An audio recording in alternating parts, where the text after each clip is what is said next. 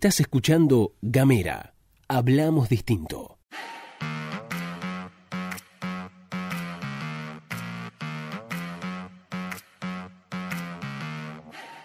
Buenas, buenas, buenas, ¿qué tal? Muy pero muy buenos días, muy pero muy buenas tardes, muy pero muy buenas noches. Arrancamos una vez más, estamos haciendo la pastillita informativa diaria, esa que te tomás a la mañana bien temprano para arrancar el día bien, pero bien arriba, bien, pero bien informado. Mi nombre es Luz Escarpati, como es habitual. En la mañana fueguina me acompaña Gastón Lodos. Muy buenos días, Luz. ¿Cómo estás vos? Bien, muy bien, bárbaro. Cada vez mejorando un poco más el tema del clima. Ya no hace ese frío helado que se te mete en los huesos. En la última entrega de Gamera teníamos calor. ¿Viste? Hoy, hoy que estamos templados. Hoy está bien. Estamos bien. Estamos bien. Está todo bien. No podemos todavía encontrar la mano a la caldera de las instalaciones donde estamos grabando. Claro, o nos asamos o nos congelamos. Así es. ¿No?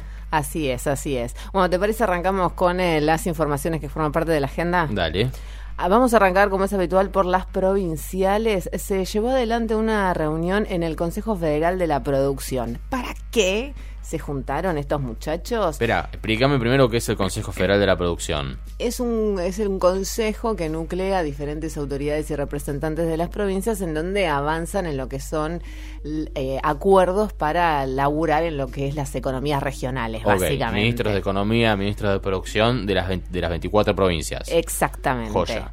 En ese, en ese consejo estuvieron presentes nada más y nada menos que Dante Sica y Jorge Forí. Ministro de Producción y, y Canciller. Exactamente, del gobierno nacional. ¿Qué estuvieron haciendo? Explicando el acuerdo del Mercosur. Esto es la noticia central, tanto a nivel nacional y por supuesto tiene fuerte impacto aquí en la provincia, porque quien estuvo participando fue nada más y nada menos que nuestro ministro de Industria, Ramiro Caballero.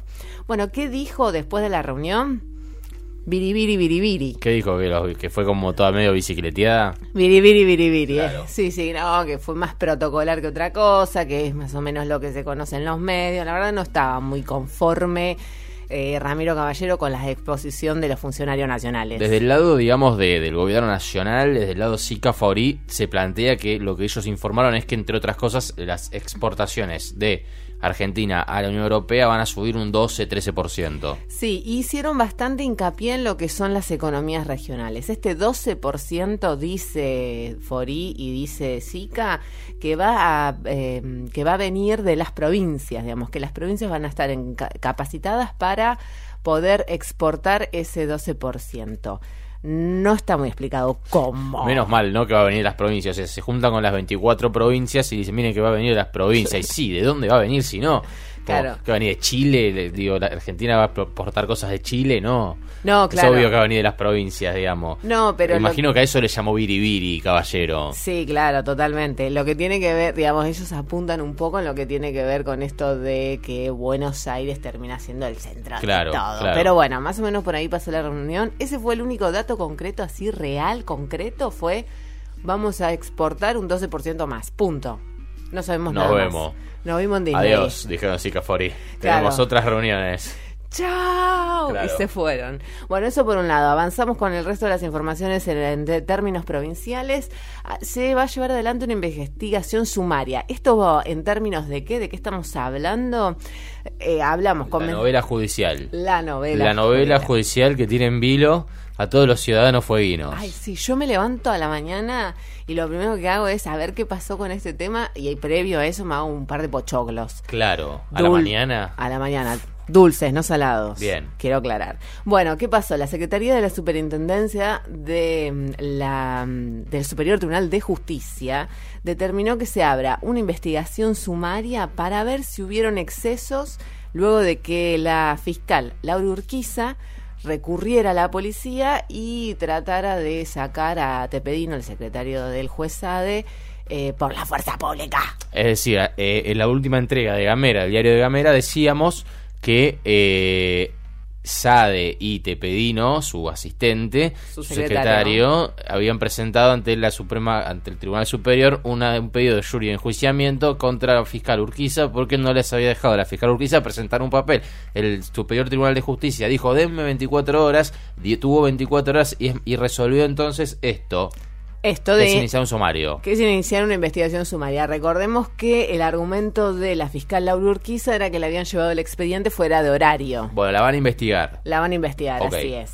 Eso por otro lado. Además, una noticia también que es de corte nacional, pero que tiene fuerte impacto aquí en la provincia y tiene que ver con el informe final de la comisión investigadora de lo sucedido con el Ara San Juan, porque responsabilizaron directamente al Ministerio de Defensa a cargo de Oscar Aguad. El milico, le dicen a Aguad, ¿sabe usted? Sí, el- y no es milico. ¿No? Por sus amistades le dicen el milico. Ay. De otras épocas. Qué linda persona. Hay fotos de Aguad en actos con Luciano Benjamín Benjamín Menéndez, represor de la dictadura militar. Aguad fue el que dijo el otro día que el levantamiento cara pintada fue algo chiquito. Claro. Y que por eso Aldo Rico, que fue uno de los que lideró estos levantamientos contra la democracia, contra el gobierno de Raúl Alfonsín, radical como Aguad, eh, desfiló, justificando que pudiera desfilar el otro día, el 9 de julio, al- eh, Aldo Rico.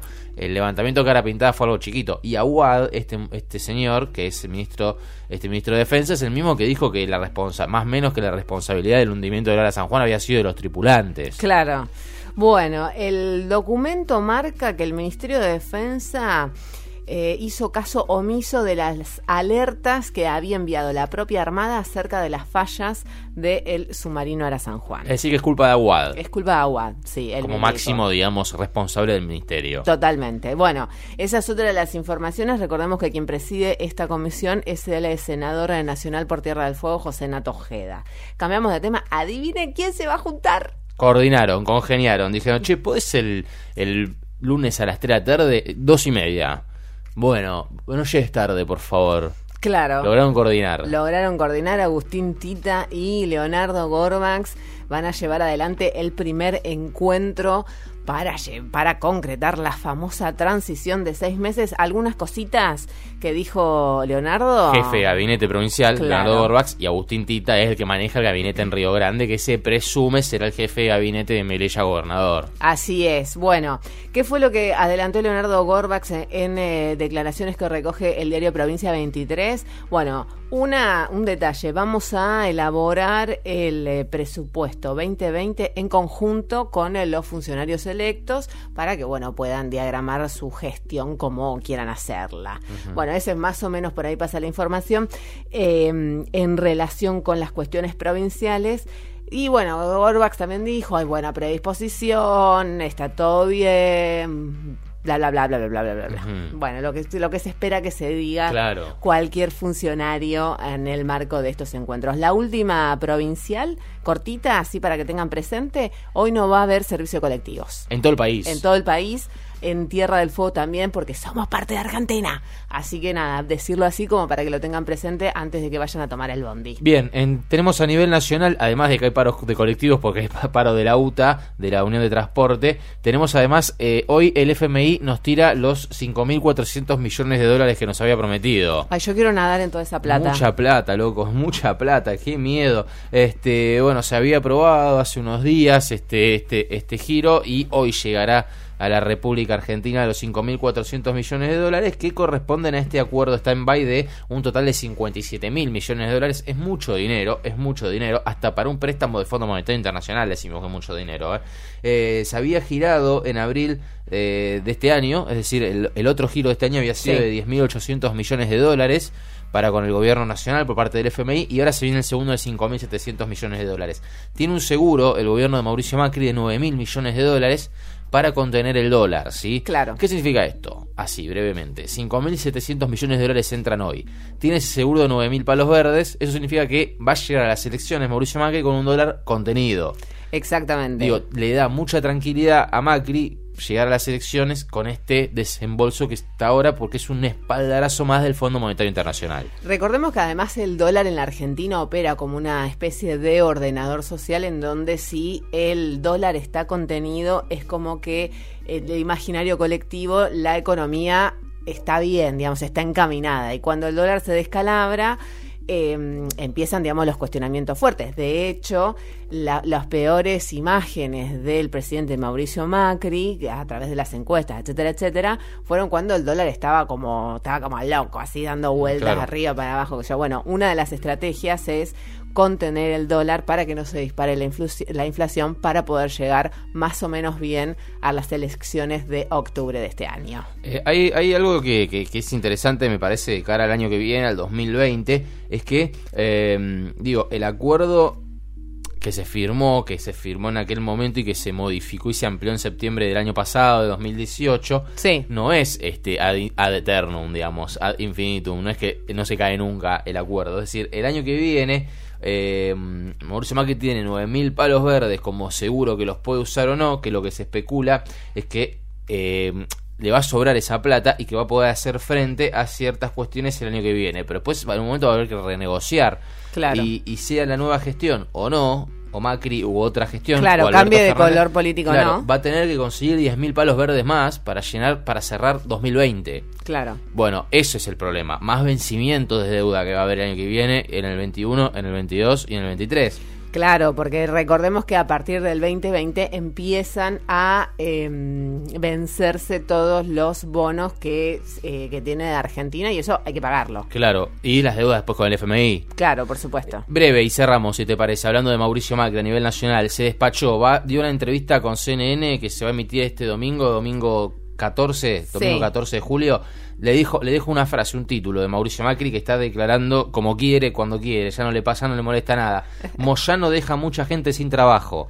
Palazzo es un prepotente y Viró es un sinvergüenza. El gobierno de Mauricio Macri apunta fuerte, fuerte, fuerte contra el sindicalismo. Mirá vos. Bueno, esto ha sido todo por hoy. Nos vamos, nos despedimos. Muchas gracias por haber estado del otro lado. Nos van a poder encontrar en eh, su celular, en Spotify, en todos lados. Esto fue Gamera. Muchas gracias.